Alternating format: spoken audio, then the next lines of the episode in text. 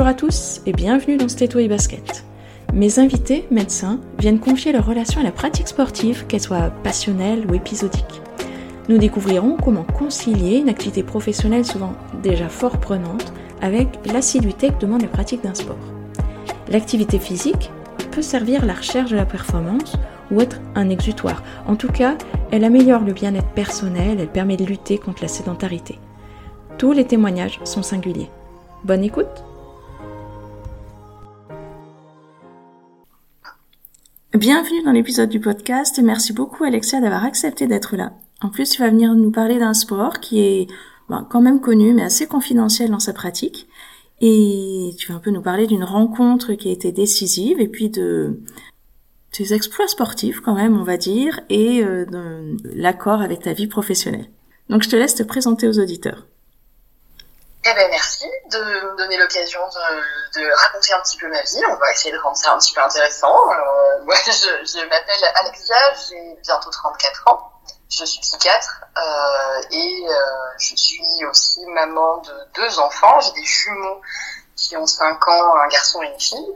Euh, je suis euh, mariée et, et le sport que j'ai pratiqué pendant pendant assez longtemps, euh, parmi d'autres, hein, mais le, principal, c'est la natation synchronisée. Donc, je pense que c'est un petit peu de ça dont on va parler aujourd'hui. Exactement. Alors, est-ce que tu peux raconter un petit peu ta rencontre avec la natation synchronisée? Eh ben, elle s'est faite euh, par hasard. Euh, donc, si, si je repars un petit peu du début, il faut savoir que moi, ma maman ne sait pas nager. Euh, donc, c'est euh, fait un devoir de, que ma sœur et moi, parce que j'ai une petite sœur, euh, on apprenne à nager très tôt. Donc elle nous a inscrits à des cours de natation euh, qui se passent l'été, là, entre 5 et 6 ans, là, par là. Et euh, il faut savoir que sur moi, ça marche pas du tout. En fait, hein, je, je prends ces cours de natation-là, je finis les cours de natation, je ne sais pas nager. Enfin, en fait, je sais nager, mais je, j'ai peur et donc je n'arrive pas à le mettre en pratique. Euh, je, vais donner un exemple un peu rigolo. Le prof de natation fait une petite démonstration à ma mère à la fin du cours, met son index sous mes côtes, euh, je nage, lâche l'index, je coule. Euh, et je dis à ma mère, bah, voyez bien que en fait, elle sait nager, mais c'est juste que bah, euh, je sais pas, il y a un blocage, il y a un truc qui se fait, qui se fait pas, et non, ça marche pas. Ok. Euh, puis finalement, on n'en reparle pas tant que ça. Et l'année d'après, euh, à l'école, euh, en sport scolaire, on a euh, natation, on a la piscine. Euh, et là, c'est un peu le drame parce que moi, j'ai pas du tout, du tout envie d'y aller, et que je me retrouve dans le groupe de ceux qui ont peur de l'eau. Donc on est quatre, hein, on groupe peur de l'eau. On est, on est trois, quatre là-dedans avec avec la maîtresse qui, bah, qui passe un temps euh, supplémentaire avec nous par rapport par rapport aux autres quoi. Voilà qui nous accorde euh, beaucoup plus de temps. Euh, et c'est ça qui sera décisif hein. c'est vraiment la, rencontre avec cette institutrice là qui sera euh, décisive qui me décoince complètement de ma peur de l'eau. Euh, je, je me souviens plus de comment elle fait mais en tout cas elle y arrive elle me met en confiance. À la fin de cette période scolaire je nage je plonge j'adore ça. Et je dis à ma mère bah, je vais faire de la natation. Et en fait ça, ça commence comme ça après ce, cycle scolaire là où je dis à ma mère non mais on va s'inscrire à la natation moi c'est ça que je veux faire. Bon à l'époque je fais de l'équitation hein, rien à voir je suis du cheval. Euh, ça, me gonfle un peu d'ailleurs en plus donc ça me permet de faire une petite transition parce que pour la petite histoire avoir le, cheval qui m'obéit pas tout le temps c'est un truc qui m'énerve déjà à la base à cet âge là ça, ça me plaît pas des masses hein, l'équitation donc euh, je trouve que les chevaux sont plutôt euh, très désobéissants du coup ça m'énerve un peu. Et je vais passer les tests euh, l'été là entre le je sais plus, le CE2 et le CM1 ou CE1 et le CE2, je sais plus, enfin bon, j'ai 7-8 ans, je vais passer des tests de niveau pour savoir dans quel groupe je suis. Et au moment de ces tests-là, j'ai la prof de natation synchronisée qui vient me voir, après avoir passé ces tests, qui vient me voir et qui vient voir ma mère et qui dit euh, non mais viens aussi passer des tests pour la synchro. Euh, je pense que c'est un sport dans lequel tu serais euh, doué, t'as la morphologie, tu lis bien dans l'eau, etc. Euh, donc viens passer les tests. Ok, moi, je sais pas trop ce que c'est, donc elle m'explique, elle me dit si, si, c'est les dames qui dansent dans l'eau. Ah, ok, oui, effectivement, j'ai vu ça vite fait un, jour. Euh, et donc, je passe les tests. Elle me fait faire des petites choses, elle m'explique, elle me fait faire des petits exercices. Et puis, et puis à la fin, elle me dit, ah non, mais pour moi, c'est bon, euh, tu peux venir, euh, allez, viens essayer, quoi. Enfin, elle m'encourage, elle me dit, allez, viens, c'est cool, quoi. elle me vend son truc. Et, euh, et puis, bah, j'y vais j'y vais parce que parce qu'elle m'a bien vendu le truc, parce que euh, parce qu'elle vient me chercher aussi, donc c'est plutôt agréable quoi d'avoir quelqu'un qui vient vous chercher, qui, qui vous dit bah viens, je, pense que c'est un truc dans lequel tu serais tu serais pas mauvaise. Euh, et donc j'atterris dans ce sport comme ça, par hasard, à, euh, bah, 8 ans, je crois, un truc comme ça, hein, je commence. Voilà. Là, tu parlais donc d'une bonne rencontre dans le sport scolaire, mais de façon plus globale, tu as pensé quoi du sport scolaire sur ton cursus? Alors, bah, il y, a eu deux moments décisifs en sport scolaire. C'est mitigé, hein. mon avis il est quand même mitigé. Il y, a eu deux moments décisifs. Il y a eu cette, cet là qui, qui, vraiment a été, une, je pense, une rencontre décisive. Et si je ne l'avais pas rencontré, euh, ça ne s'était pas passé comme ça. Je suis assez sûre que j'aurais jamais fait de natation, hein, très clairement. Euh, il y a eu une autre rencontre aussi au moment, au moment de la sixième où, euh, il y a endurance, hein, athlétisme, sport d'endurance, etc. Et qu'en fait je découvre que quand je cours 50 euh, mètres, je m'étouffe. Euh, et le, sport, le prof de sport dit à ma mère, faut l'amener consulter parce que parce que je pense qu'elle est asthmatique. Euh, il faut savoir qu'à ce moment-là, je fais de la natation et que ça se passe très bien mais au niveau de la course, c'est catastrophique. Hein. Je, je, je, tousse énormément dès que je fais un, un effort d'endurance en extérieur. Euh, et c'est grâce à lui en fait qu'on me diagnostiquera mon asthme d'effort. Hein. C'est grâce à ce, à ce monsieur-là. Sur le reste, bon alors faut savoir que moi là j'habite à Marseille. Euh, quand j'étais petite, j'habitais pas à Marseille, mais j'habitais dans le coin, hein, à Pertuis, une petite ville à côté d'Aix-en-Provence. Euh, le sport scolaire c'est 70% euh, foot. Voilà, alors, je sais pas si c'est moi qui ai pas eu de chance, je, je sais pas, mais alors foot en extérieur, foot en salle, foot, foot, foot. Euh, moi le foot, j'aime pas ça, ça me gonfle.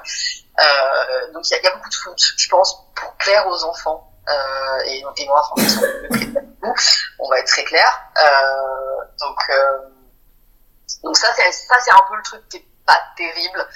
Je trouve que de manière générale dans le sport scolaire, en tout cas dans le cursus tel que je l'ai vécu, on fait beaucoup la même chose il y a beaucoup, de foot, beaucoup de handball, euh, handball, handball, je sais pas comment ça dit. Euh, et on a fait beaucoup la même chose. Et des sports comme comme la natation, par exemple, ben, j'en ai fait très peu en fait dans mon dans mon cursus scolaire. Euh, et il y a des sports qui sont complètement oubliés. Je trouve du, sport scolaire, c'est pas très mixte. Enfin, c'est voilà, il y a la mixité dans le sport scolaire, je trouve que c'est pas terrible. On fait beaucoup d'athlétisme, beaucoup d'handball, beaucoup de foot, euh, voilà. Mais, c'est vrai que dans, mon coin, à moi, on a fait beaucoup de foot et voilà, c'est pas top. Le rugby, par exemple, qui serait très intéressant. Pourquoi on fait pas de rugby, on fait du foot Bon, voilà, je, ne sais pas. Euh, donc mitigé le, le bilan, euh, mais bon, globalement, les temps de sport scolaire sont quand même des temps que j'apprécie. À l'échelle individuelle, même s'il y a beaucoup de foot, c'est quand même des temps que j'apprécie parce que c'est sympa, on est à l'extérieur, on se bouge. Enfin, moi, j'aime bien le sport, même si j'aime pas tous les sports. J'aime bien le sport, donc c'est un moment que j'aime quand même. Voilà. Donc, est-ce que tu peux revenir un petit peu sur ton parcours à toi de bah, natation synchronisée après cette découverte et comment ça s'est passé? Bah, Ça se passe bien, enfin en tout cas pour, moi ça se passe bien. Alors il faut savoir que la première année euh, on est 12 euh, dans, dans l'équipe. Euh, on fait pas de compétition la première année, hein. j'en ferai dès la deuxième pour le coup, mais la, première année il n'y a pas de compétition, on est 12, donc on, on apprend, euh, on coule beaucoup. Hein. Alors faut, faut savoir c'est un sport très ingrat la natation synchronisée, c'est-à-dire qu'avant de, de, pouvoir avoir un rendu un peu sympa pour quelqu'un qui regarde de l'extérieur, faut plusieurs années. Hein. Au début c'est très très moche, voilà, c'est passe pas grand chose de joli. Euh, donc voilà, c'est cette première année qui s'écoule, on est 12, on fait le gala de fin d'année, donc ça se passe bien. Puis, euh, puis l'année d'après, bah, on est 3. Sur les 12, il y a que 3 qui continuent, dont moi. Hein. Euh, on est rejoint par une quatrième fille qui faisait pas partie de, l'équipe l'année d'avant, donc on est quatre, euh, et on veut démarrer nos premières compétitions. Et, euh, le problème, c'est qu'en natation synchronisée, il faut un nombre minimum de filles. Euh, donc en fonction de ce qu'on fait, hein, il y a l'épreuve solo, donc là on est toute seule, l'épreuve duo à deux, l'épreuve d'équipe à 8, euh, et il y a une épreuve de combiné aussi qui, qui, se fait, qui est un petit peu à part, qui se fait à 10. Nous on est quatre euh, et on peut participer à la compétition en équipe, donc il nous manque quatre filles. Donc en fait c'est faisable, on peut le faire, sauf qu'on a un demi-point de pénalité par fille manquante. Donc on part avec moins de points à la, la première compétition. Parce qu'en fait, ils considèrent que c'est plus facile d'être synchronisé à 4 qu'à 8, ce qui n'est pas faux. Euh, et que donc, quand on n'a pas assez de filles, ben, on est pénalisé. Euh, donc, on part à cette compétition pénalisé, donc c'est sympa. Et ça, ça se reproduira plusieurs fois hein, dans, ma carrière, si je peux parler ainsi. Euh, parce que je suis dans un petit club, donc dans le club de Pertuis, euh, je disais tout à l'heure, à côté d'Aix-en-Provence. On n'est pas énormément, et en fait, parfois, on peine à trouver des filles, et on peine à être 8. Donc, donc on fait cette première compétition à 4. Alors, le système de compétition à l'époque est très différent du système de compétition aujourd'hui. Donc moi, je vais parler de celui que je connais, mais je sais qu'aujourd'hui, c'est très différent. Moi, à l'époque, il y a ce qu'on appelle des coupes promotion, qui sont des compétitions euh, qui restent à une échelle régionale, régionale étendue, on va dire, voilà, régionale, interrégionale, mais qui n'ont pas de, de portée nationale. Et il y a les championnats, qui eux ont une portée nationale. On commence par faire des coupes promotion, hein, c'est ça, voilà, que, que je commence à faire et ben forcément on va pas très loin parce qu'avec moins de points à la base, ça va pas chercher bien loin. Et je ferai ces, ces coups de promotion pendant quelques années, euh, à 4, à 6, euh, mais rarement à 8, voire même jamais à 8, je crois, de mémoire. Euh, donc avec toujours des, des, des, points de pénalité, et puis je, je vais évoluer comme ça dans, dans ce sport-là en faisant ces, ces compètes-là, une, une à deux fois par an, parce qu'en fait deux fois c'est quand on est qualifié pour la, la session interrégionale, mais mais ça n'arrive pas souvent de mémoire. donc, euh, donc voilà, j'ai une compétition par an et puis un gala de fin d'année, puis, puis ça, ça me va bien. J'ai quand même pas mal d'entraînement. Euh, je dois en avoir deux par semaine, je pense, deux ou trois, je sais plus à cette époque-là. Puis ça roule comme ça. Et puis à un moment donné, au collège, en cinquième, je crois, il me semble, ou en quatrième, je sais plus, par là, on change d'entraîneur. On change d'entraîneur, on passe de Mireille la vieille entraîneur, le vieil entraîneur de synchro euh, qui était super, hein, c'est celle qui m'a qui est venue chercher hein, le, jour des tests. Voilà, le vieil entraîneur un peu un peu de bonne famille quoi, qui qui, qui va pas nous élever à un niveau euh, de fou, mais on s'en fout parce que c'est pas le but quoi, qui est là pour nous faire apprécier le sport, qui nous fait nager sur les Beatles, euh, voilà, c'est marrant. Avec Mireille, c'est rigolo. Euh, à une qui s'appelle Nelly et qui elle a une toute autre approche. Hein. là, c'est-à-dire qu'on change complètement d'univers. elle arrive elle nous évalue, elle nous dit qu'on est nul euh, et qu'il va falloir tout prendre à zéro. Donc j'ai cet entraîneur qui arrive et qui dit en fait tout ce que vous avez appris vous allez l'oublier puis on va reprendre à zéro.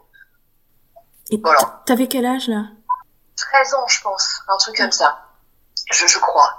12, 13, non 13, pas 12 parce que je, je pense 13 ans à peu près. Elle arrive, elle débarque, donc moi c'est voilà, faut savoir que j'ai un caractère un peu euh, fort, si on peut dire ça. Puis alors ça combiné à l'adolescence, euh, j'aime pas trop ce qu'elle me dit quoi. Hein, clairement, elle arrive, elle, me dit je suis nulle. Euh, enfin, je me rappelle à l'époque, il y a des, il y a des niveaux en synchro qui s'appellent des marsouins. Alors ça n'existe plus maintenant, hein, c'est des socles. Maintenant ça tout a changé, mais à l'époque ça s'appelle des marsouins, c'est un nom de poisson. Euh, et moi je les ai tous. Hein, voilà, faut savoir, je sais tous passer. Je suis au plus plus haut niveau et elle me dit mais là en fait t'as même pas le niveau du premier. Enfin c'est une catastrophe. Euh, fais tout reprendre à zéro. Enfin je me fais défoncer quoi. C'est génial. Elle arrive, elle me elle me ruine. Euh, mais moi et les autres, hein, enfin, et, et, ça me plaît pas du tout. Ça me plaît pas du tout, mais ça amènera à, à un truc un peu sympa par la suite ça amènera à des compétitions, ça amènera à une nette augmentation du niveau. Euh, donc ça, ça, amènera à plein de choses cool, mais, mais alors son arrivée se passe pas très bien. Donc elle reprend l'équipe en main, effectivement elle reprend complètement toutes les bases, elle nous fait faire tout, elle nous, elle nous fait faire, euh, elle nous fait travailler énormément sur ce qu'on appelle les répétitions à sec. Alors ça c'est un truc dont, je vais parler, je pense que personne connaît. Il y a un entraînement hors de l'eau en natation synchronisée. Euh, en fait, les entraînements de natation synchronisée, ça se décompose sur plein de choses différentes.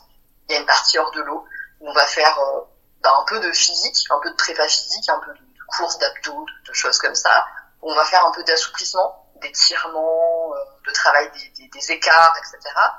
Et où on va répéter la chorégraphie qu'on va faire dans l'eau, mais hors de l'eau. Ça s'appelle la répétition à sec. Euh, et en fait, il faut être déjà extrêmement synchro dans ce moment-là, hors de l'eau, pour pouvoir l'être après dans l'eau. C'est tout un tas de, de répétitions avec, en fait, on fait les mouvements des jambes avec les bras, enfin bon, voilà, on fait, on, on répète le ballet, on, on bouge dans l'espace, parce que dans le ballet, on a des formations, donc chacune a une place qui change, bien évidemment, au cours du ballet. Donc on travaille les transitions entre ces formations-là à sec. Et là, il nous dit les répétitions à sec, vous ne savez pas les faire, c'est une catastrophe, il faut tout reprendre, euh, il faut que vous soyez plus tonique, euh, il faut que ça se passe comme ça, comme ça, comme ça. Enfin bon, on a, un, entraînement militaire là-dessus, euh, et, euh, et, et, donc c'est, un peu un peu bizarre là quand on a 13 ans et qu'on se fait reprendre de voler comme ça par quelqu'un.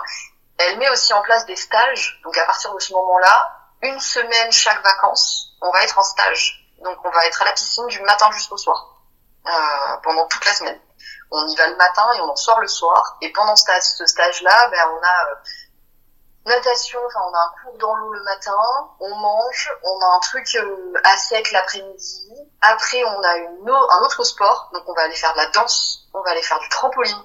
Ça paraît bizarre, mais on va aller faire du trampoline pour les ce qu'on appelle les voltigeuses. Euh, D'ailleurs, à l'époque, c'est moi pour le coup, euh, qui sont celles qui sont portées dans le dans le ballet. et qui doivent aussi apprendre à évoluer dans l'air, en fait, parce qu'on va faire des portées aériens. Donc on fait des cours de trampoline, on va faire de la gym, le soir on va refaire de la natation. et donc voilà, on va avoir ces stages intensifs d'une semaine. elle va aussi avoir toute une partie de cohésion d'équipe, chacune dans la dans l'équipe va avoir une place, on va nommer un capitaine. Enfin voilà, c'est des choses qu'on n'avait jamais faites avant. Euh, et pour la petite histoire, je me rappelle d'une fois où elle nous dit, bah là en fait, vous allez prendre une feuille et un stylo et vous allez euh, me dire tout ce que vous avez à me dire sur le cœur. Voilà, vous avez, vous allez m'écrire ce que vous pensez de ma manière de faire avec vous euh, et de et de mon arrivée. Alors là, moi, je me fais plaisir. c'est un moment où je me fais bien plaisir. Je lui écris euh, deux copies doubles de de ce que je pense de son arrivée. Euh, et, euh, mais ça se conclut quand même avec un truc positif en disant bon bah voilà même si c'est l'armée, euh, bon j'ai l'impression de progresser et c'est cool quoi. donc donc voilà et c'est avec elle qu'on arrivera à faire nos premiers championnats. Donc les, compétitions à portée nationale à 8 miracle, on est 8, en fait on est même plus que ça parce que je crois qu'on a une remplaçante. donc on doit être 9 de mémoire. Donc la remplaçante c'est bah, c'est, j'allais dire, c'est un peu comme au foot, pas tellement en fait, parce qu'au foot, il rentre sur le terrain, hein. la remplaçante, elle ne rentre sur le balai que si quelqu'un est blessé. Donc, euh, s'entraîne avec nous toute l'année pour ne pas participer aux compétitions en fait, sauf si quelqu'un se blesse. Donc, c'est, un, poste assez dur. Hein. C'est, Puis en plus, la remplaçante doit prendre à peu près toutes les places de toutes les filles, parce que doit être prête à remplacer n'importe qui. Donc, euh, donc, il me semble qu'on a une remplaçante, hein, voilà, et on arrive, euh, on passe la phase régionale, on arrive à la phase euh, National 3 euh, et on passera pas à cette phase-là. On passera pas à cette phase-là, on n'ira pas plus haut euh, à ce moment-là euh, parce qu'il faut alors il faut aussi savoir et ça c'est super ingrat que dans le dans ce sport-là il y a la notation en fonction de ce que vous produisez mais il y a la notation en fonction de qui vous êtes aussi en fonction de quel, de quel club vous venez. Ça marche aussi au niveau international hein, ça se passe pareil au niveau international.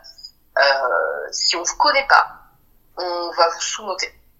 Voilà. Si on sait pas qui vous êtes, si vous êtes jamais venu dans ce genre de compétition, et nous pour le coup c'est la première fois, hein, le club de n'est pas connu du tout à ce moment-là, eh bien vous allez être sous-noté. C'est comme ça. Et il va vous falloir plusieurs années, il va vous falloir vous présenter plusieurs fois à ces compétitions, vous montrer pour avoir accès à une notation un petit peu plus juste. Et, euh, et au niveau international, ça se passe comme ça aussi. Hein. C'est pour ça qu'un pays comme la France, par exemple, euh, peine à monter, mais monte. Hein. Enfin, ces dernières années, la, la, France monte bien au niveau classement international, mais il faut montrer plusieurs années consécutives que vous êtes là, que vous avez du niveau, que vous, que vous augmentez votre niveau, que vous progressez, pour avoir euh, bah, les juges qui vont enfin vous prendre en considération. ça, ça, je le découvre à ce moment-là, et ça, ça me met un petit peu les nerfs, hein, soyons bien clairs. Je trouve ça super injuste.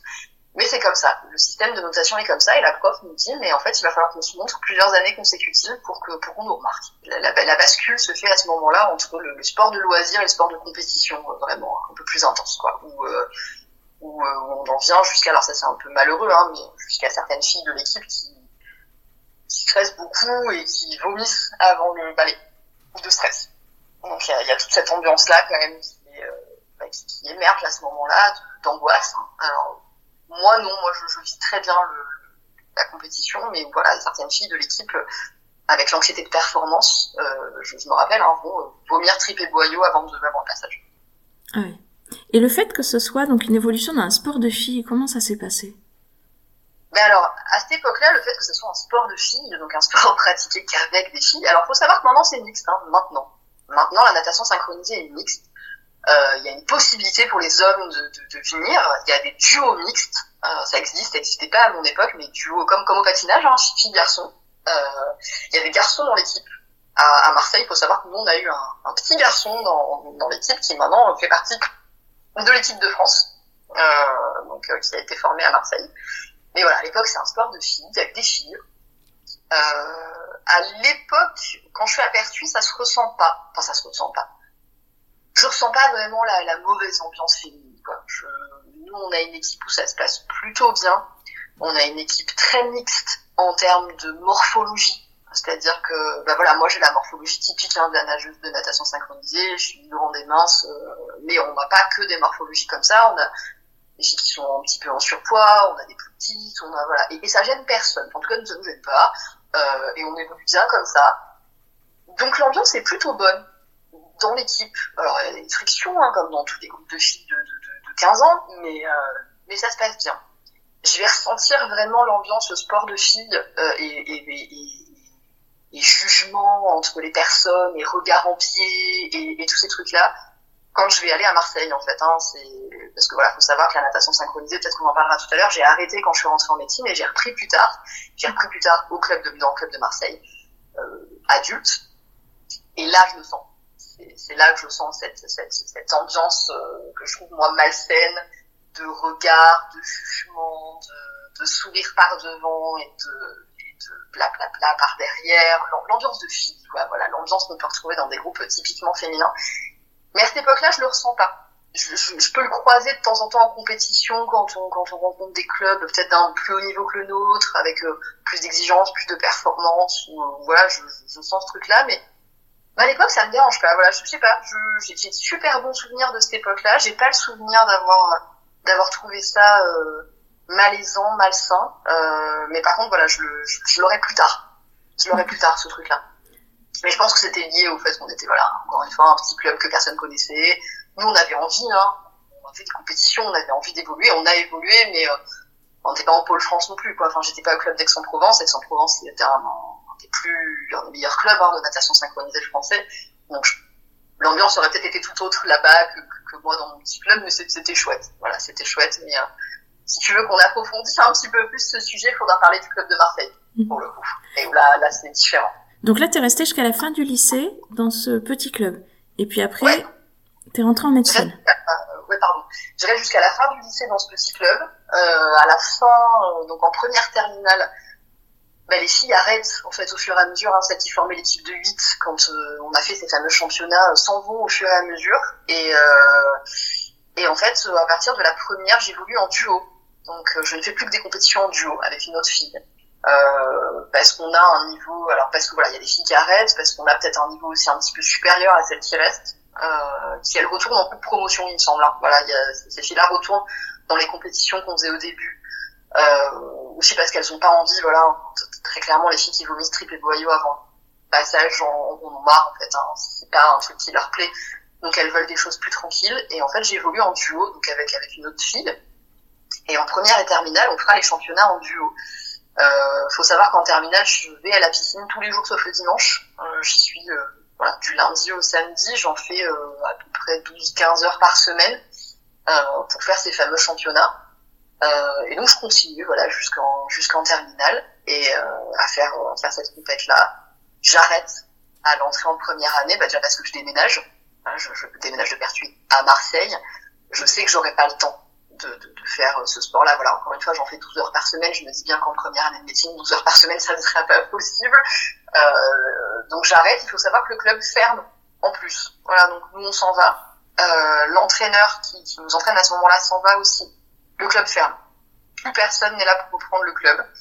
Euh, toutes les filles de mon âge bah, s'arrêtent en même temps parce que parce qu'on a toutes le même âge et qu'on a tout à la fac, donc euh, on arrête. Il y a il y a des générations hein, pour reprendre parce que pour la petite histoire, ma sœur en fait pendant quelques années aussi, ma petite sœur, donc il y a, des candidates mais il y a plus de profs, donc, le club ferme. Je sais pas aujourd'hui s'il a réouvert hein, très honnêtement, mais je sais que le club ferme derrière moi. Et donc voilà, j'arrive en P1 je passe de 12 heures de natation à, zéro, enfin zéro. Pas tellement parce qu'en fait je, je, m'astreins une routine qui fait que je vais nager minimum une fois par semaine. Donc je m'organise un truc euh, qui fait qu'il y a un midi, euh, je vais en cours le matin, je me prends un sandwich, je vais nager à la piscine Saint-Charles à Marseille parce qu'à l'époque j'habite là-bas. Je vais manger mon sandwich sur les marches du Palais Longchamp pour, les Marseillais, pour ceux qui connaissent, parce que c'est un très joli endroit euh, à Marseille. Euh, et après, je rentre chez moi, je bosse. Donc, euh, pour perdre le moins de temps possible, je case cette session de natation entre midi et deux. Parce que j'en ai besoin, parce qu'il faut quand même que je fasse du sport. Euh, je cours aussi, parce que ça, on n'a pas parlé, mais en fait, je me mets à courir au lycée.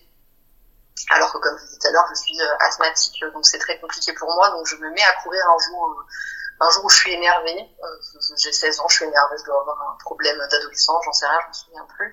Je chausse des baskets, je dis à ma mère, je vais courir. Ma mère me regarde, qu'est-ce qui lui prend à celle-là, c'est bizarre. Euh, je vais courir, je fais un kilomètre et demi, je, je, je tousse trip et boyau, enfin ça se passe pas bien du tout, et je, mais je continuerai à aller courir toutes les semaines, euh, depuis toujours, hein, parce que je, alors je le fais un petit peu moins maintenant, mais je le fais toujours. Euh, donc je cours. Donc en P1, bah, je vais courir une à deux fois par semaine et je vais nager une fois par semaine. Je garde du sport dans, dans ma routine de, de première année parce que ça a toujours fait partie de moi. J'ai toujours fait du sport depuis petite. Euh, je peux pas passer de tout à rien, c'est pas possible. Pour, pour mon équilibre psychique, j'ai besoin de bouger. Donc, euh, donc voilà, je m'astreins à ça, mais voilà, j'arrête la natation synchronisée à ce moment-là. Je, je nage et je cours principalement. Ok. Donc l'AP1, tu arrives à euh, te garder ce temps, tu arrives à le conserver et puis faire un sacrifice de temps, on va dire, mais pour aller bien, c'est-à-dire pour ma santé mentale, mon équilibre psychique, c'est important. Et, et, ensuite, durant le, le cursus de médecine Toujours plus ou moins la même chose, c'est-à-dire que je vais continuer de courir et je vais continuer de nager je ne reprendrai pas la natation synchronisée tout de suite parce que euh, en fait c'est un sport que je n'envisage qu'en compétition. C'est très bizarre. Hein. J'en ai fait en compétition et je ne l'envisage que comme ça. Je, ne l'envisage pas en loisir. Dans ma tête, ça bloque. C'est pas possible en fait de faire ce sport-là sans faire de la compétition. Donc je reprendrai pas pendant plusieurs années. Je cours, je nage. Je vais même m'essayer à la danse classique et ça, bon, on en reparlera après parce qu'aujourd'hui c'est ce que je continue de faire du coup.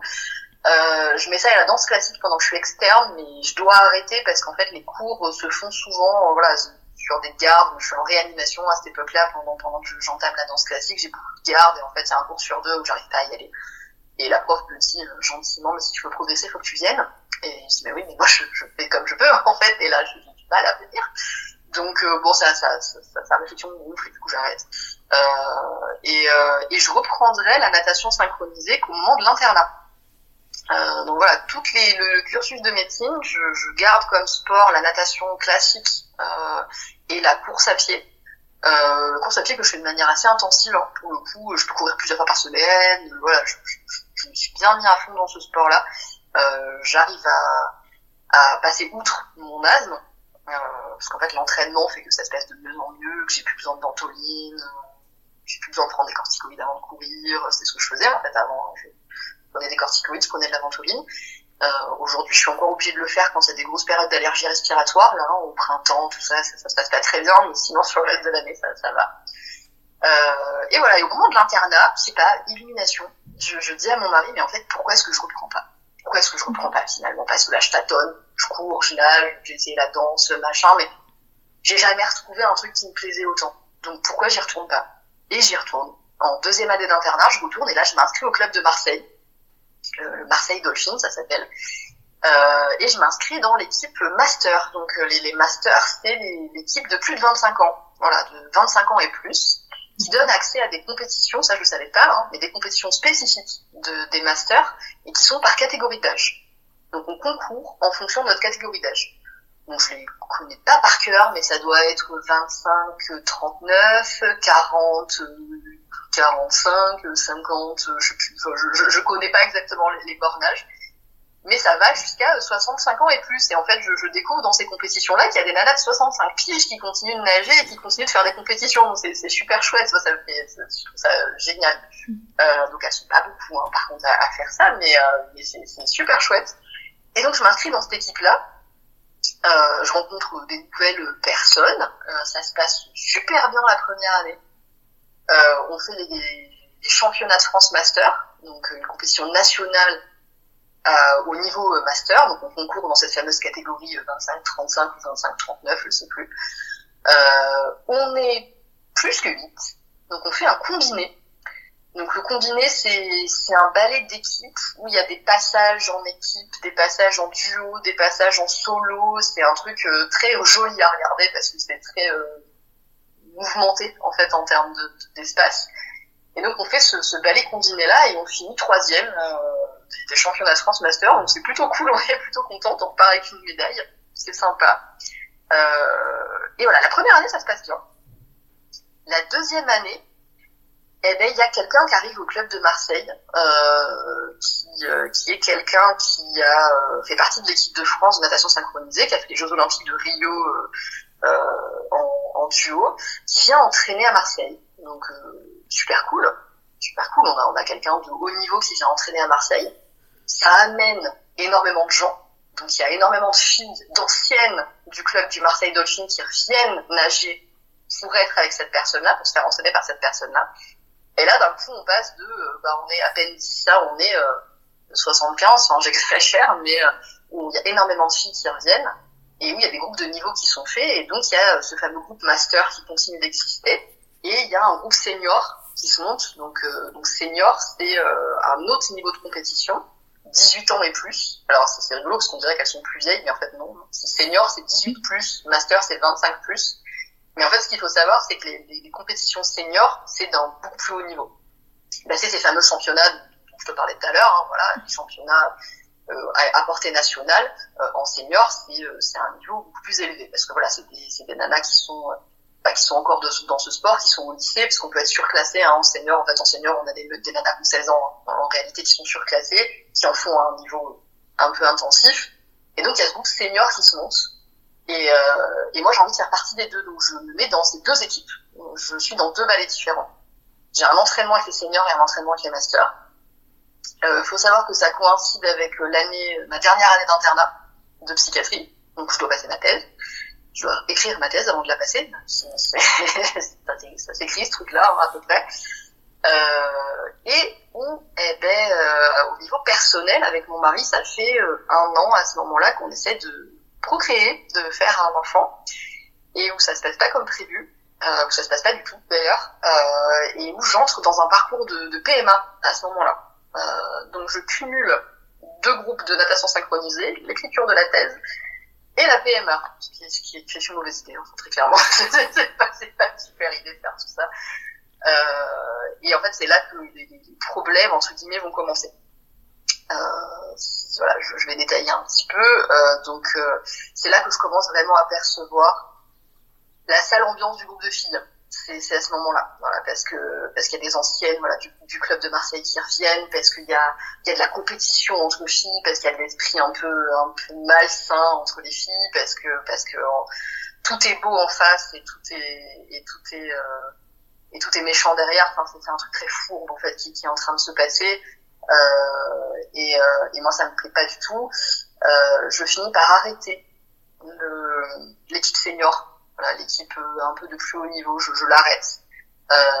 Je l'arrête parce que je sens que je peux pas tout faire, parce que je sens qu'il y a une grande hypocrisie dans, dans cette équipe-là, euh, parce que bah, je le dis, hein, faut le savoir, je m'entends pas bien avec cet entraîneur, hein, cet entraîneur qui vient de, de, de, l'équipe de France. Hein, je, je m'entends pas du tout bien avec elle. Je la trouve elle aussi hein, très hypocrite dans, dans sa façon de gérer l'équipe.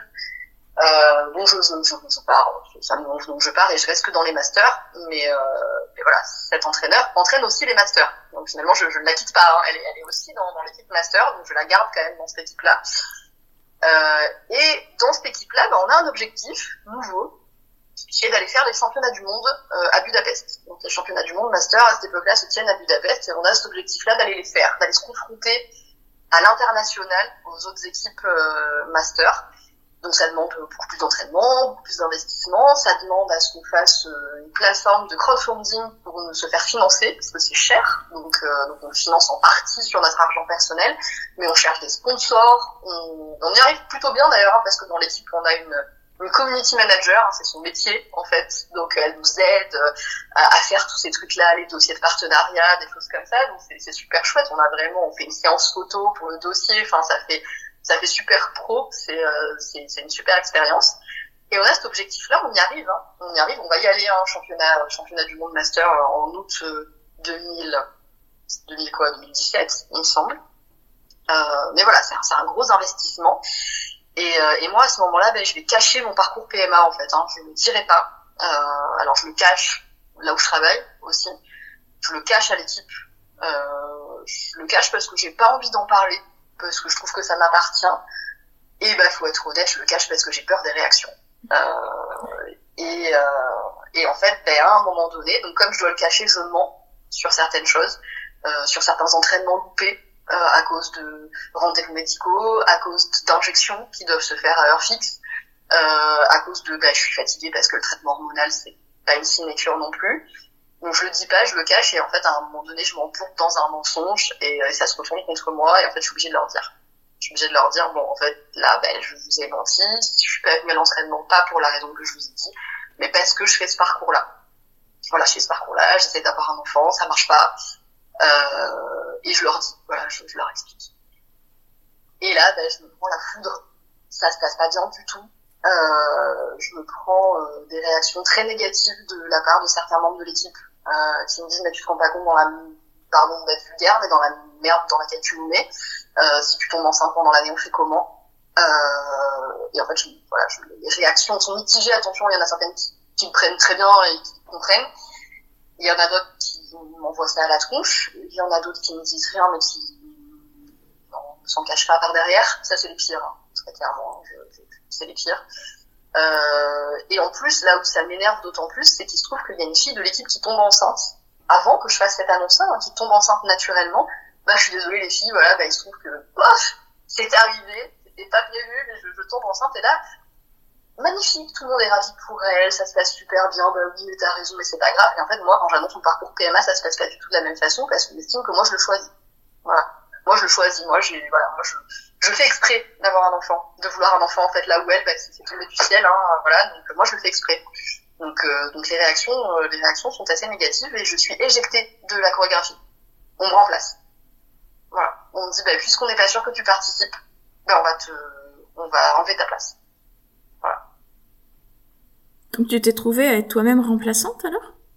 Alors ben euh, alors je me souviens plus exactement, mais non, je suis pas remplaçante si, je suis remplaçante au début. Euh, donc en fait, ouais, on me remplace, donc je me retrouve à être remplaçante. Et après, on, est, on me crée une espèce de place bâtarde. Euh, comme encore une fois, c'est un combiné, donc en fait, c'est facile d'avoir une fille qui participe sans participer, quoi, qui est là un petit peu à l'écart, qu'on fait rentrer sur des parties, qu'on fait sortir sur d'autres parties. Donc je me retrouve à avoir cette place un petit peu bâtarde. Euh, mais ça, c'est à la fin. C'est-à-dire qu'effectivement, au début, je me retrouve à être remplaçante. Euh, et on me dit, bah, tu nageras pas à Budapest, en fait. En gros, que tu sois enceinte ou que tu sois pas enceinte, tu n'auras pas de place dans le ballet, tu ne nageras pas. À, à la, aux France, donc euh, les, les, championnats de France, je sais plus où est-ce que c'était dans le Nord, mais je me souviens plus où est-ce que c'est. Et tu nageras pas à Budapest. Voilà. Donc t'as été punie, quoi. Je suis punie. Ouais, je suis clairement punie.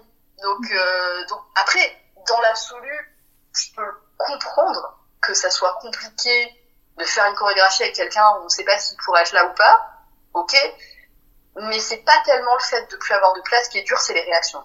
Mhm. C'est les réactions pas bienveillantes du tout. Voilà, on va être très clair, c'est pas bienveillant du tout.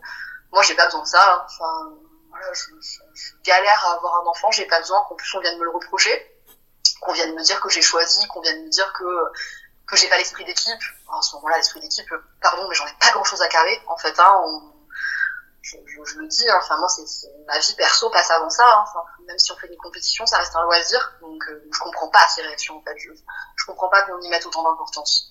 Euh, comparé à un projet bah, comme le mien, de manière très égoïste, que j'estime être être au-dessus de ça en fait. Hein, voilà, ma vie personnelle, mon désir d'enfant, euh, c'est au-dessus de la compétition de natation synchronisée que je ferai peut-être une fois dans ma vie euh, parce que ça me ça me fait plaisir quoi. Voilà donc euh, donc voilà, je suis punie. Euh, je suis punie, donc bah, je prends mon mal en patience, continue à venir aux entraînements quand même. Ça se tasse un petit peu. Et puis je fais profil bas. Ce qui est pas, ce qui est pas trop mon style, hein, euh, clairement, mais bon, je, fais profil bas et, et ce profil bas bah, va me servir, va me servir finalement à être réintégré dans le ballet un peu à la dernière minute.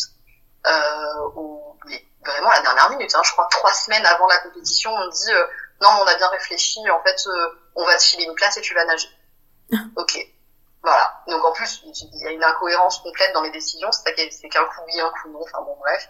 Euh, et donc je, je, finis par faire cette compétition, j'ai une place dans le ballet, je vais faire cette compétition, je vais nager, et c'est super chouette, hein, je suis super contente d'avoir pu le faire, d'avoir pu participer, d'avoir été dans l'équipe, d'avoir pu faire cette compétition-là en milieu professionnel, parce qu'on nage dans la piscine de Budapest des championnats du monde de natation synchronisée, de natation d'ailleurs, hein, ce sont les mêmes infrastructures, donc c'est génial quoi. On nage en milieu pro, on est filmé, c'est retransmis euh, sur France 3, je crois un truc comme ça. Donc à l'époque dans le service dans lequel je travaille, je leur donne le lien pour suivre la compétition, ils me regardent, enfin c'est super rigolo.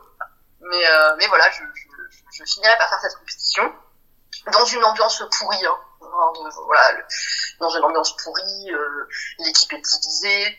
Euh, ça se passe pas bien euh, au, au, sein de l'équipe. On est euh, deux trois groupes. Il y en a qui s'adressent plus la parole. L'entraîneur dira à la fin de la compétition que que j'étais pas sympa avec elle, que je l'ai persécutée, qu'elle avait peur de venir aux entraînements à cause de moi. Enfin bon, ça prend des proportions dingues. Euh, et, et, en fait, j'arrête à ce moment-là. Euh, et il se trouve que, hasard ou pas, je ne sais pas, ben, je tombe enceinte le mois d'après la compétition. Je, je, fais les masters en août et je tombe enceinte en septembre. Ah Comme si j'étais enfin autorisée à l'être. Euh, et donc je tombe enceinte en septembre, donc bien évidemment j'arrête. Euh, je fais ma grossesse, je continue de vivre ma vie et je ne réintégrerai jamais cette équipe. Voilà. Euh, je... Les championnats du monde, là, c'était sur la fin de ton internat ou tu avais déjà passé ta thèse? C'était sur la fin de mon internat, ah. c'est en août, et je passe ma thèse en octobre de la même année. Donc, euh, donc voilà, c'est sur la toute fin.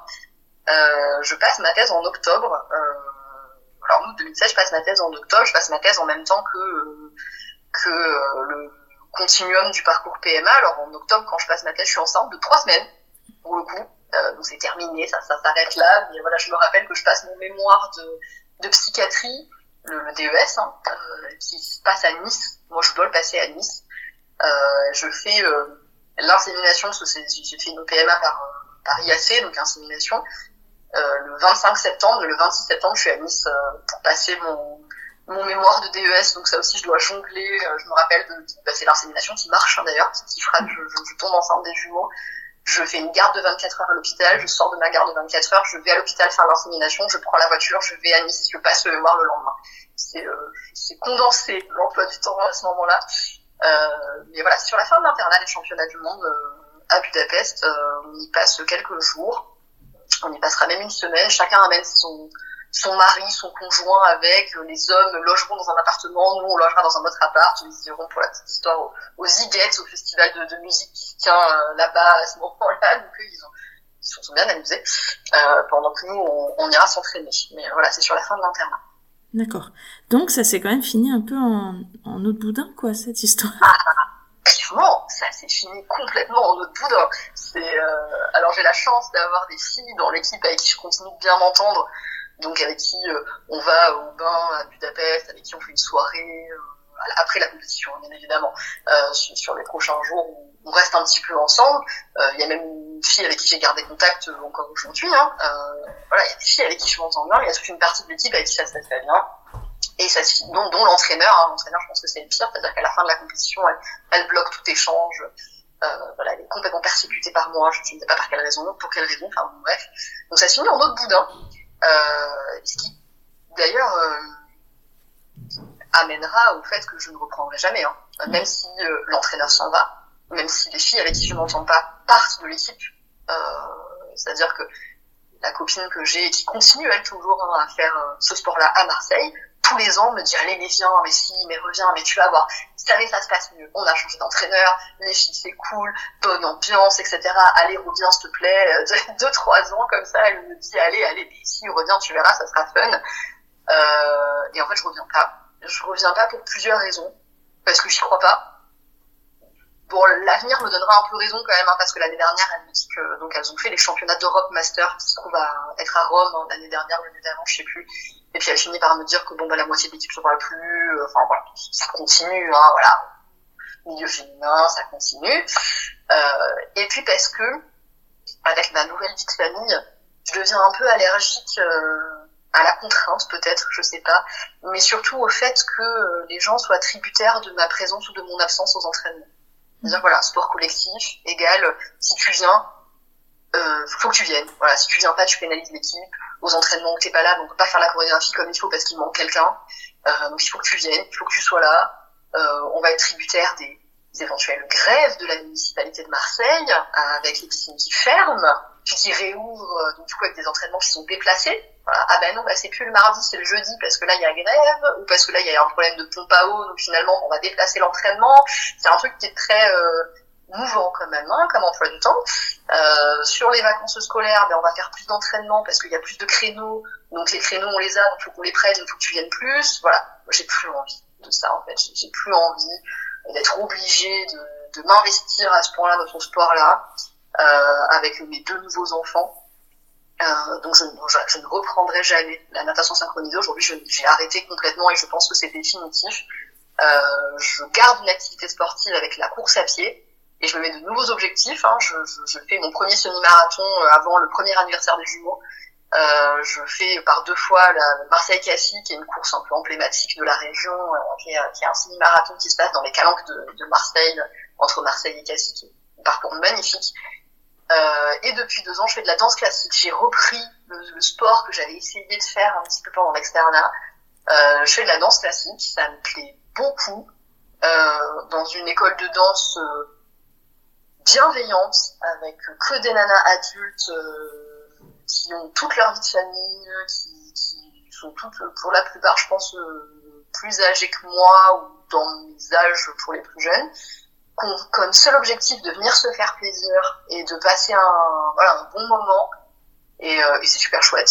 Et, euh, et j'ai des objectifs aussi dans ce sport-là, hein, de progresser. Alors, l'objectif c'est d'être à l'aise sur pointe. Hein. Là, je suis en train de, de découvrir les pointes en danse classique et, euh, et l'idée c'est de pouvoir danser sur pointe euh, et d'être à l'aise là-dedans. Donc, c'est, mais voilà, il n'y a pas de compétition, il n'y a pas de concours, il n'y a pas voilà, c'est pas du tout ces objectifs-là, mais mais euh, ça me va très bien. Et puis si j'ai pas envie d'aller à l'entraînement, si je peux pas aller à l'entraînement, bah c'est pas grave parce que fait je pénalise personne. Donc, euh, donc ça c'est chouette. Voilà, je, je, suis libre de venir ou pas. En danse classique, c'est pas des objectifs de compétition, bon, parce que déjà j'ai plus d'âge. euh, et puis parce que c'est pas le but, c'est des objectifs de, de, voilà de progrès, d'être d'être à l'aise, euh, notamment voilà sur pointe, et de pouvoir produire quelque chose de joli. Euh, dans quelques années peut-être. Euh, bon, c'est déjà un peu, un peu possible maintenant, mais euh, je pense que je peux mieux faire, très, franchement. Bon, après, voilà, c'est un, un, sport avec la natation synchronisée dans lequel j'ai des bases. Hein, pour le coup, donc me mettre à la danse classique, je pense, ça a été peut-être moins compliqué pour moi que pour quelqu'un qui est complètement vierge de, de cette catégorie de sport-là. La souplesse, je l'avais plus ou moins gardée. Euh, même si elle s'était bien perdue avec la course à pied, parce que la course à pied, il faut savoir que ça enraidit euh, beaucoup. Hein. Donc, euh, il a bien fallu que je retravaille la souplesse, parce que la course m'avait quand même pas mal enraidi. Euh, ça me fait travailler autrement, ça me fait travailler en poids du corps, ce que je faisais pas du tout euh, dans l'eau. Donc c'est c'est super chouette et, et j'aime bien voilà produire quelque chose c'est très proche de la synchro au niveau artistique. Hein. Voilà, il y a, y a, des chorégraphies, il y a, y un ballet, il y a, y des contes, y a, voilà, je peux produire aussi quelque chose au niveau artistique comme je le faisais en synchro et, pour l'instant j'y trouve euh, beaucoup mon compte. Ça, voilà, ça me plaît beaucoup à tel point que je me rends compte que j'ai plus ou moins euh, diminué drastiquement ma consommation de course à pied depuis que je fais de la danse classique euh, parce que j'en ressens beaucoup moins le besoin. Euh, je, je m'épanouis pour l'instant dans ce sport-là, donc euh, c'est chouette. Hein. Voilà, moi, la course à pied a toujours euh, eu vocation finalement à venir remplacer un sport. En fait, hein. je, je, me suis mis à courir en complément de la synchro, puis après en remplacement, puis après en même temps. Puis ça me permettait de me donner des objectifs de un peu de compète, ouais, un peu de se dire bah je vais participer à des semi-marathons, je vais essayer de faire des temps, etc. J'aime bien ça. Euh, ça me permettait de me défouler moi j'aime bien voilà, la course a vraiment une fonction de défouloir chez moi je vais courir quand je suis énervée donc euh, euh, et là bah en fait avec la danse finalement je vais beaucoup moins courir. Euh, donc c'est que je dois me sentir bien je pense dans l'absolu dans, dans, ce sport là si je ressens moins le besoin d'aller me défouler en faisant, en faisant des bords. Comment tu arrives à gérer ça avec ta vie professionnelle et ta vie personnelle? Bah, c'est une question d'orga. Alors déjà pour moi, euh, le sport, c'est obligatoire. Voilà, c'est obligatoire. C'est, je sais plus euh, quel. Quand j'ai écouté les, les, anciens podcasts, il y en a une qui dit c'est se donner rendez-vous à soi-même. C'est complètement ça en fait. C'est obligé. Et ça, je le dis à mes patients. Hein, ça, ça déteint beaucoup sur ma sur ma manière de pratiquer. Je vais le dire aux patients non, non, mais ça, j'ai pas le temps. Ok, je comprends. Vous avez un job à temps plein, vous avez des enfants, le mari fait rien à la maison. C'est des clichés, mais euh, ça existe encore. Hein. Euh, vous avez l'impression de pas avoir le temps, on va se le caser et vous allez rendre ce temps-là obligatoire, comme un rendez-vous chez le médecin, comme comme quelque chose. Vous venez me voir en tant que patient aujourd'hui, vous avez pris le temps de venir me voir, bah, vous allez prendre le temps de faire du sport. Voilà. Et moi, je me le donne comme ça. Voilà. Donc, avec mon mari, on se pose, on se fait des plannings, on s'organise euh, parce que voilà, j'ai tenu à ce que lui aussi fasse quelque chose. En fait, quand on a eu des, des enfants en âge de faire une activité extrascolaire, euh, à, la, à partir de l'âge de 4 ans à peu près, je dis ben voilà, chacun va faire un truc et papa et maman vont faire un truc aussi. on va montrer l'exemple. Euh, donc, euh, donc voilà, ma fille a, a, fait du patinage artistique, voilà, petite histoire, elle fait du patin à glace, bon, maintenant elle fait de la danse classique, elle aussi. Mon fils fait de la danse classique aussi, euh, et du violon, depuis cette année. Euh, et donc on s'est posé, on a dit voilà, chacun va faire quelque chose et euh, papa aussi va faire quelque chose. Donc euh, donc mon mari lui fait principalement du fitness et a pris un coaching sportif à ce niveau-là. Donc il a quelqu'un qui le coach, il va en salle, etc. Donc il s'aménage ça dans son emploi du temps. Moi j'avais la danse classique dans mon emploi du temps et les enfants aussi. Et donc on se pose, on voit où est-ce que c'est possible. Moi je me suis facilité la tâche en choisissant une école qui est près de chez moi en choisissant une école euh, où les cours sont compatibles avec mon emploi du temps, voilà, aussi. Donc euh, j'en fais le mercredi, il faut savoir que je travaille pas le mercredi. Donc, euh, j'en fais le mercredi soir. Donc voilà, j'ai regardé un petit peu sur Marseille, ce qui était pas loin, ce qui était accessible en métro, parce que moi j'habite dans le centre-ville, donc je me suis dit, même si c'est loin, il faut que ça soit accessible en métro. Voilà, je me suis organisée comme ça en disant, on va se faciliter la tâche, on va se prendre un truc où c'est facile d'accès, où c'est compatible avec l'emploi du temps pour pouvoir s'y tenir. Mais voilà, il faut le, faut le rendre obligatoire, comme tout dans la vie. Faut, faut que ça soit voilà au même titre que euh, le travail, au même titre que euh, voilà rendez-vous chez le médecin, au même titre que vous rendez obligatoire l'activité extrascolaire pour vos enfants et où, euh, et où ça vous semble important pour eux qu'ils fassent quelque chose pour s'épanouir, ben pourquoi est-ce qu'on arrête ça à l'âge adulte en fait? Pourquoi est-ce que quand on est adulte, on, on s'octroie pas ce truc-là? Pourquoi est-ce quand on est adulte, on se dit que c'est pas important de se développer dans d'autres champs que son travail et sa vie de famille? Bah non, en fait. Donc, euh, donc voilà, moi je suis, très axée là-dedans et c'est, ma façon de faire aussi avec mes patients moi j'essaie beaucoup de les mettre à l'activité physique. Hein. C'est un échec hein, souvent, mais, euh, mais j'essaie de leur, de leur transmettre puisque pour moi et les bienfaits du sport au niveau santé physique, au niveau santé mentale, euh, parce que aujourd'hui on est très sédentaire dans nos activités professionnelles pas tous, hein, mais quand même la majorité, hein, on fait euh, maison, voiture, voiture, bureau, euh, bureau, voiture, voiture, maison, euh, ou transport en commun. On bouge plus, et, ça me paraît inconcevable de dire qu'on veut être en bonne santé physique et mentale sans faire une activité physique. C'est pas possible pour moi, c'est un non-sens. et donc, nous, dans, notre famille, on, tourne autour de ça. Et, je tiens à ce que mes enfants fassent une activité sportive, quelle qu'elle soit. Enfin, ils ont le choix. Ils ont le choix avec euh, avec le contrat passé qu'une année commencée est due. Donc on, on, fera le même sport et la même activité toute l'année, même si ça ne plaît plus au milieu d'année, euh, et qu'on changera l'année d'après. Mais que, que voilà, hein, ça aussi c'est c'est une valeur avec laquelle moi j'ai été élevée. Hein. Mes parents me disaient voilà tu veux faire ça, mais par contre tu le feras jusqu'au bout de l'année parce que bah, on a payé, parce qu'on s'est investi et que parce qu'on lâche pas une activité comme ça parce que ça plaît plus. Euh, donc c'est le contrat avec mes enfants euh, et j'essaye aujourd'hui qu'ils fassent une activité sportive et une activité artistique. Donc euh, c'est deux activités par enfant. Bon j'ai de la chance, ils font la même activité sportive. Donc euh, en fait ça fait que trois activités pour deux enfants. J'ai réussi à grouper l'activité sportive pour l'instant. Euh, mais euh, mais voilà donc à, à tous ceux qui pensent que c'est pas possible, à, tous ceux qui pensent que c'est incasable dans l'emploi du temps. Je, je pense que c'est faux. Je pense que c'est à moitié des fausses excuses. On va pas se mentir. Euh, et que si on se pose avec le mari ou sans le mari d'ailleurs, euh, et qu'on pose l'emploi du temps familial et qu'on dit ok ben moi dans la semaine il me faut deux heures pour faire quelque chose pour moi et il faut qu'on arrive à l'organiser. Ça devient obligatoire pour moi je pense que c'est pas infaisable de, de s'octroyer deux heures dans la semaine pour faire quelque chose. Mmh. Oui, puis on en est maintenant au sport qui est prescrit sur ordonnance, quoi. Mmh. Donc, Mais oui, oui. Et, euh, et c'est à la fois pire et à la fois dingue. En fait, mmh. je trouve que c'est c'est dingue d'avoir à le prescrire, d'avoir à dire à quelqu'un je prescris du sport, mais c'est fou. En fait, moi je trouve ça fou. Et en même temps, c'est bien parce que je pense que le médecin doit se faire euh, porte-parole de, de ça aussi doit euh, doit avoir ce, côté moteur pour aller ramener les gens vers le sport. Donc moi ça me ça me gêne pas. Euh, D'ailleurs il y a des patients, c'est pour la blague, hein, je leur dis je vais vous mettre sur l'ordonnance. Voilà, euh, de, deux heures de sport par semaine. Il y en a certains à qui je le marque pour, la blague un petit peu. Alors je fais pas de prescription d'activité physique adaptée dans, je pourrais, hein, je pense d'ailleurs, mais dans ma spécialité, mais parfois ça m'arrive de le marquer sur l'ordonnance, ça, ça fait rire mes patients.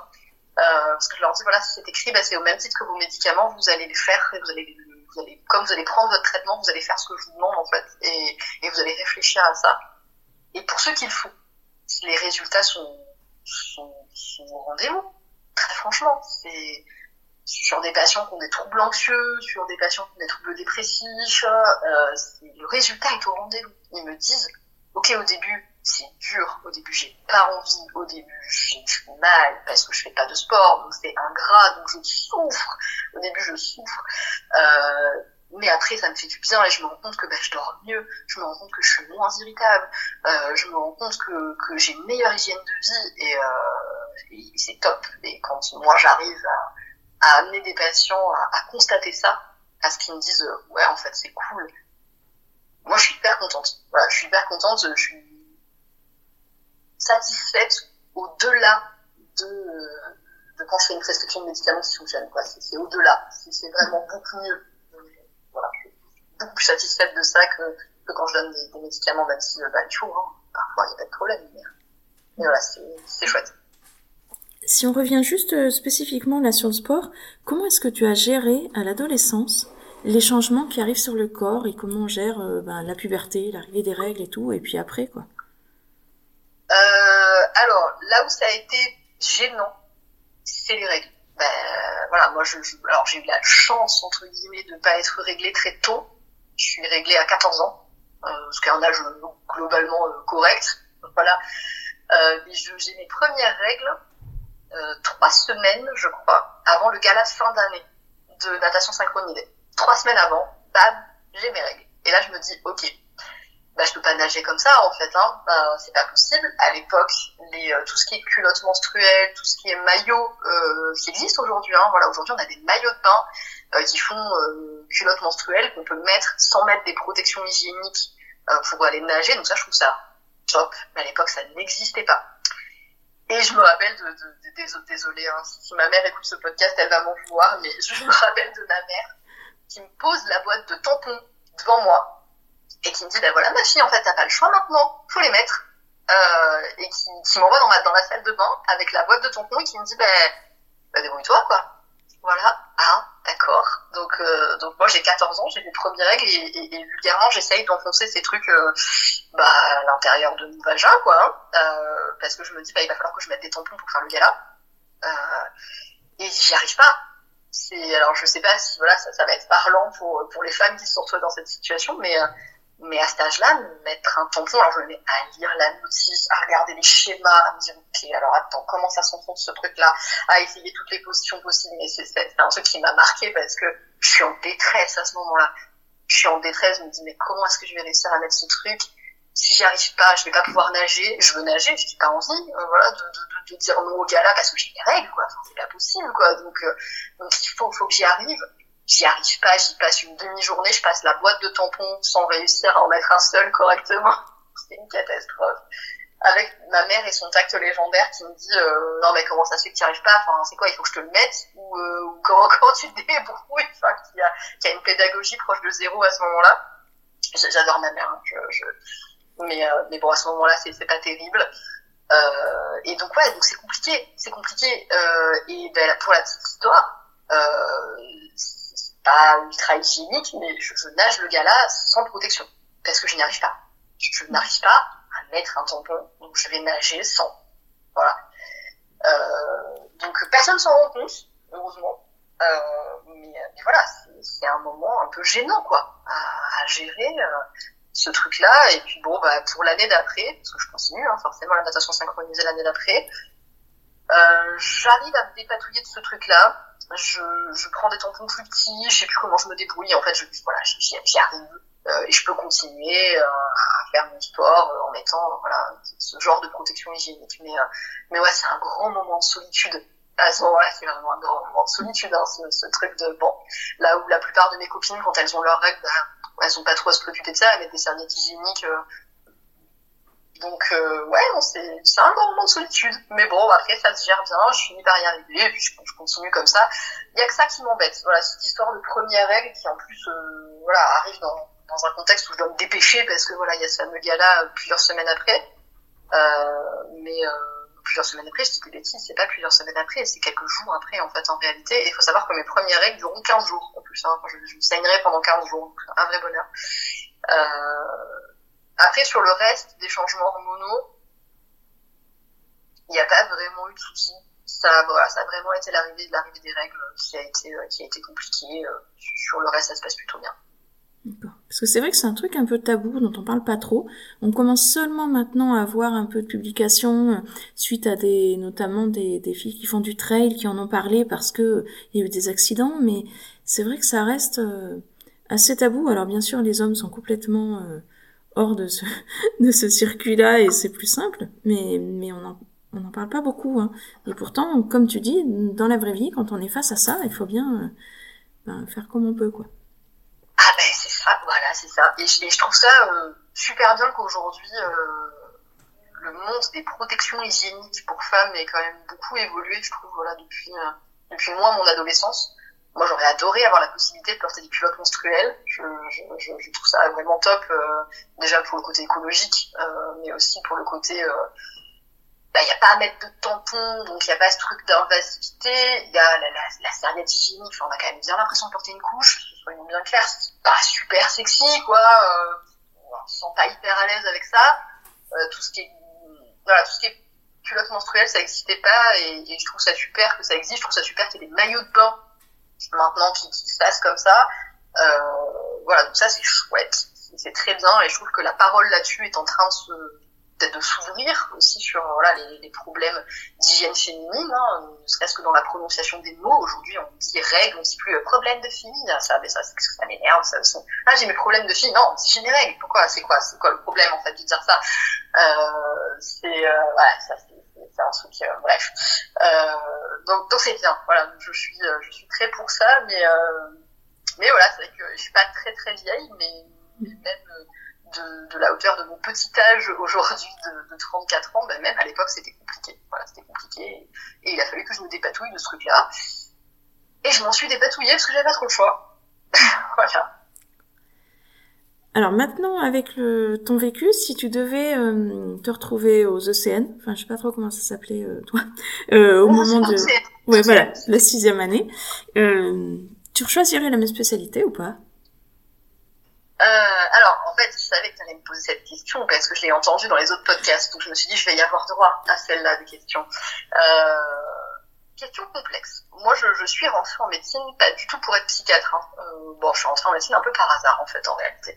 Euh, j'ai voulu être chirurgien à un moment donné. Puis, j'ai fait des stages en chirurgie. Puis, ça m'a pas plu. Bon. Puis après, j'ai voulu faire réanimateur. Puis euh, finalement j'ai changé d'avis parce que je me suis dit non mais j'ai pas envie de me cloisonner dans une spécialité qui est qui est exercice euh, exclusivement hospitalier. Si j'ai envie de m'installer dans un cabinet, je, je peux, enfin j'ai envie de pouvoir m'installer dans un cabinet. Et la rencontre avec la psychiatrie, ça a été, euh, bah, ça a été une rencontre là aussi en fait. Hein, ma fille est faite de rencontres, c'est fantastique. Euh, il se trouve que j'ai été obligée de faire un stage en psychiatrie quand j'étais externe par hasard de l'ordre alphabétique du choix de stage. Je me suis retrouvée en signe sans vouloir, euh, sans vouloir y aller, même très honnêtement en fait. Hein, J'avais pas du tout envie d'y aller. Et, euh, et ça a été une révélation complète. Je me suis dit mais cette spécialité est géniale, c'est hyper intéressant. Euh, c'est euh, pour moi la représentation de, la puissance de l'esprit sur le corps, parce que euh, l'une des premières patientes que, je rencontre en psychiatrie, c'est une jeune femme de 23-24 ans qui est hospitalisé pour une psychose puerpérale. Donc, une psychose puerpérale, c'est une, décompensation psychotique, donc délirante, suite à l'accouchement, et qui est très gravement malade, hein, qui, qui, est en chambre d'isolement, qui est resté en chambre d'isolement pendant longtemps, qui passe par des moments de catatonie, euh, qui lui font avoir des, des escarres talonniers, euh, parce qu'en fait, elle ne bouge pas, ne bouge pas du lit, donc elle, se fait des escarres. Et, où là, je me dis, purée, elle a des escarres parce qu'elle est, parce qu'il y a quelque chose qui se passe au niveau de son esprit. L'esprit influence le corps. Et là, je, me mets à avoir une espèce de révélation en me disant, mais mon Dieu, c'est, c'est fou, en fait. Euh, c'est fou ce que ça peut faire. Et je sors de ce stage-là en me disant, ah, j'ai bien envie d'être psychiatre quand même. Mais, euh, mais là, en moi-même, je me dis, euh, non, tu vas pas faire ça. Tu vas pas devenir psychiatre. Tu, vas pas, non, tu ne vas pas faire ça, tu ne vas pas abandonner toute la partie clinique, ce n'est pas possible. Euh, ce, n'est pas possible. Tu n'es pas rentré en médecine pour faire ça. Et, je, ferai, par la suite plusieurs stages de psychiatrie qui me conforteront dans ce choix-là. Et je finirai par devenir psychiatre. Donc, si j'avais la possibilité aujourd'hui de changer de spécialité, je suis pas sûre que je choisirais autre chose euh, parce que c'est un réel choix. C'est un réel choix qui a été réfléchi, qui a été mûri, qui a été préparé parce que voilà, j'ai fait par la suite plusieurs autres stages pour me dire ok, mais vraiment, sois sûr de toi parce que là, tu vas abandonner la clinique. Euh, tous mes copains se foutaient de moi. Hein. Faut savoir, ah, tu vas devenir psy, tu seras plus médecin, on va t'appeler docteur, mais ça ne sera qu'un titre honorifique. Euh, voilà, c'est, bah, des, des, des, vannes, j'en ai pris à tour de bras euh, sur sur ma spécialité. Euh, mais euh, donc il a bien fallu que je réfléchisse. J'aimais bien moi la clinique, hein, j'aimais beaucoup la médecine générale. Donc il a fallu que je me dise que j'allais abandonner cet, cet aspect-là. Euh, J'y reviendrai plus tard d'ailleurs parce que je ferai une surspécialité en, en psychiatrie de la personne âgée et en psychiatrie de la personne âgée, euh, dans le service dans lequel je travaille, euh, je fais la fin de mon internat et je fais mon assistanat, ben, il y a quand même une partie de gestion somatique, euh, neurologique aussi, parce qu'il y a des, des, des, problèmes intriqués entre psychiatrie et neurologie euh, sur ces âges-là. Donc j'y reviens un peu finalement sur la fin de mon internat et sur mon assistanat, quelque chose d'un peu plus organique.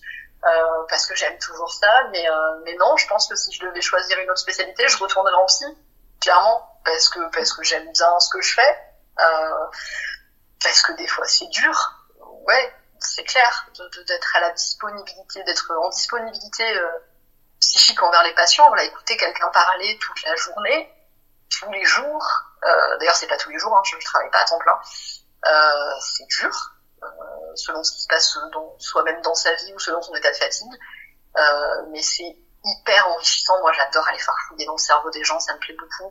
Euh, et euh, donc non, je choisirais pareil. Je, je choisirais pareil. Je changerais pas. Merci beaucoup pour cet éloge-là pour la psychiatrie. et si tu avais un autre sport à choisir là, à découvrir comme ça? Ben Alors, un peu pareil, parce que finalement, quand j'ai voulu faire un sport, bah, je l'ai fait. Grosso modo, ça s'est passé un peu comme ça, quoi. J'ai voulu essayer la danse, j'ai fait de la danse, j'ai voulu courir, j'ai couru. Donc je sais pas si aujourd'hui j'aurais envie de faire un autre sport. Si, il y a un truc que... Il y a peut-être un truc, ouais, que, je me suis dit, allez, euh, ça, ça te plairait bien, c'est tout ce qui est sport de combat. Euh... Alors, c'est très vaste, un sport de combat, mais à un moment donné, je me suis dit... Euh... Je me suis demandé si j'allais pas aller faire de la boxe. Je, je me suis dit, ce truc-là, ça ça devrait me plaire, c'est hyper dynamique, ça défoule bien, il euh, y, a, de la technique. J'ai eu envie à un moment donné d'aller faire de la boxe. Euh, et ce qui m'a réfréné, c'est euh, le fait de recevoir des coups. Je suis pas sûre d'avoir très envie de me faire bastonner. Parce qu'il se trouve que j'avais voilà, un copain à moi interne qui faisait de la boxe et qui, qui un jour rentre avec le nez à moitié pété quand même. Et je me dis, ouais, ça, j'ai pas trop envie quand même de, de rentrer avec le nez cassé ça me dit pas trop de, me faire casser le nez. Euh, et c'est ça qui me retient, c'est vraiment le fait de prendre des coups et d'avoir potentiellement un impact euh, sur le visage, quoi. Parce que ouais, il a des points de suture sur le nez, enfin c'est pas beau, quoi. Je me dis, oh, j'ai pas très envie d'avoir des points de suture sur le nez. Euh, donc non, je ne mets pas pour cette raison-là, mais peut-être ouais un, un, sport de combat, peut-être.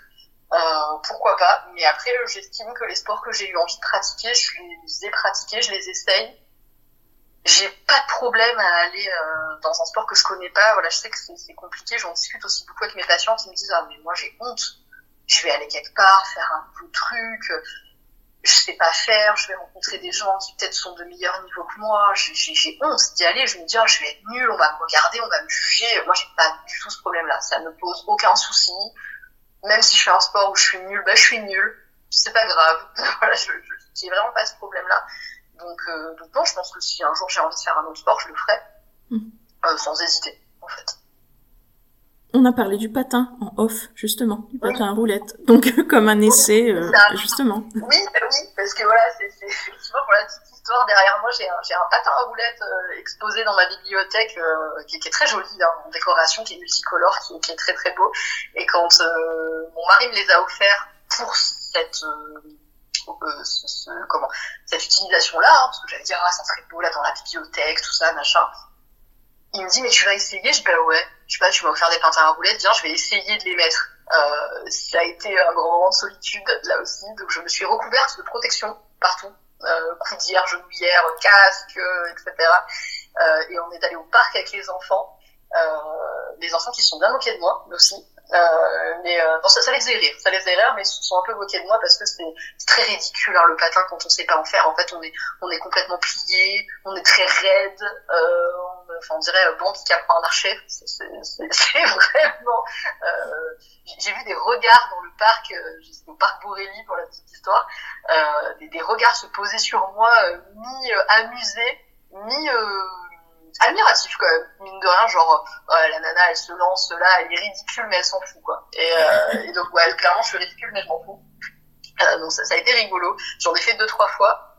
Je m'y remettrai peut-être, hein, parce que j'ai une copine qui fait, euh, alors qui a fait, qu'on fait plus maintenant, du roller derby. Euh, donc, c'est, euh, je sais pas si tu, tu vois ce que c'est, c'est un, un espèce de, alors comment je pourrais expliquer ça, de sport collectif qui se fait sur une piste de roller euh, alors de mémoire, je crois qu'il y a un ballon qui se passe à un moment donné. Je crois qu'il y a un truc comme ça. Euh, et elle, elle a fait, elle a fait ça, donc elle fait très très très bien du roller.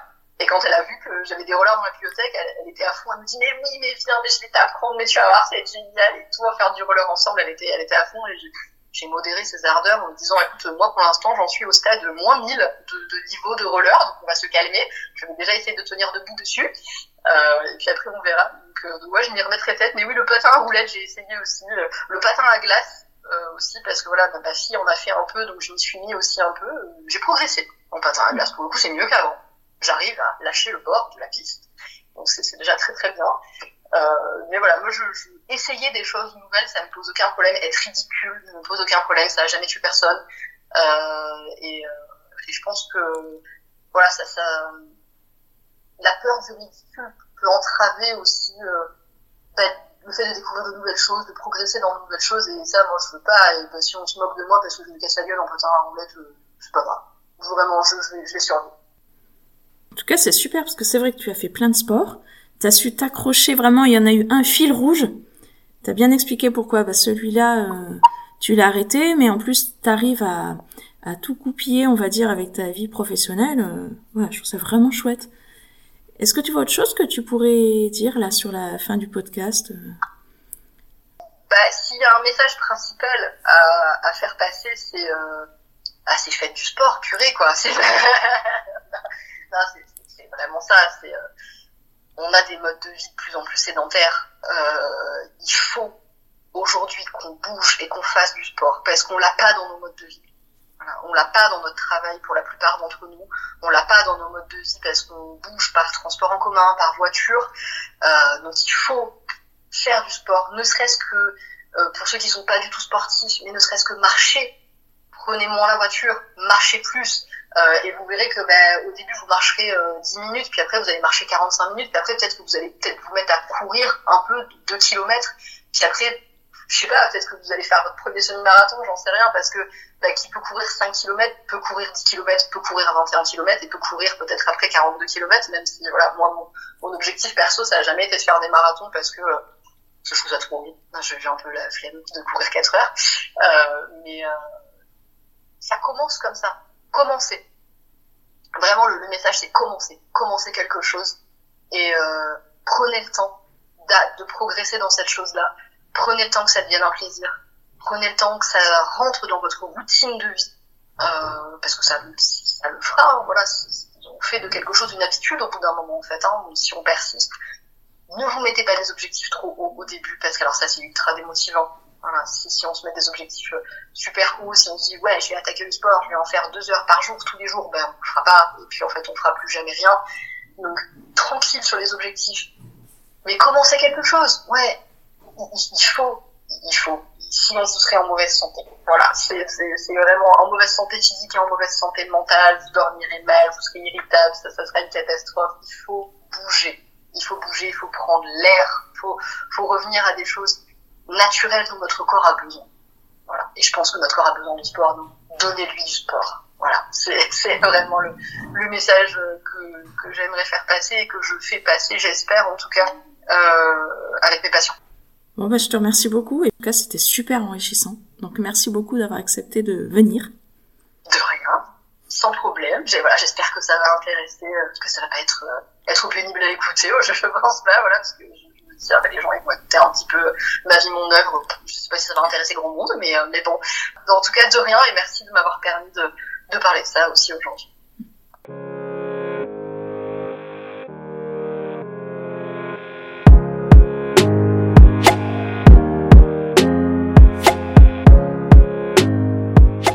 Que vous nous écoutiez en nageant, courant, roulant ou même en vous assoupissant, j'espère que ce podcast vous a plu.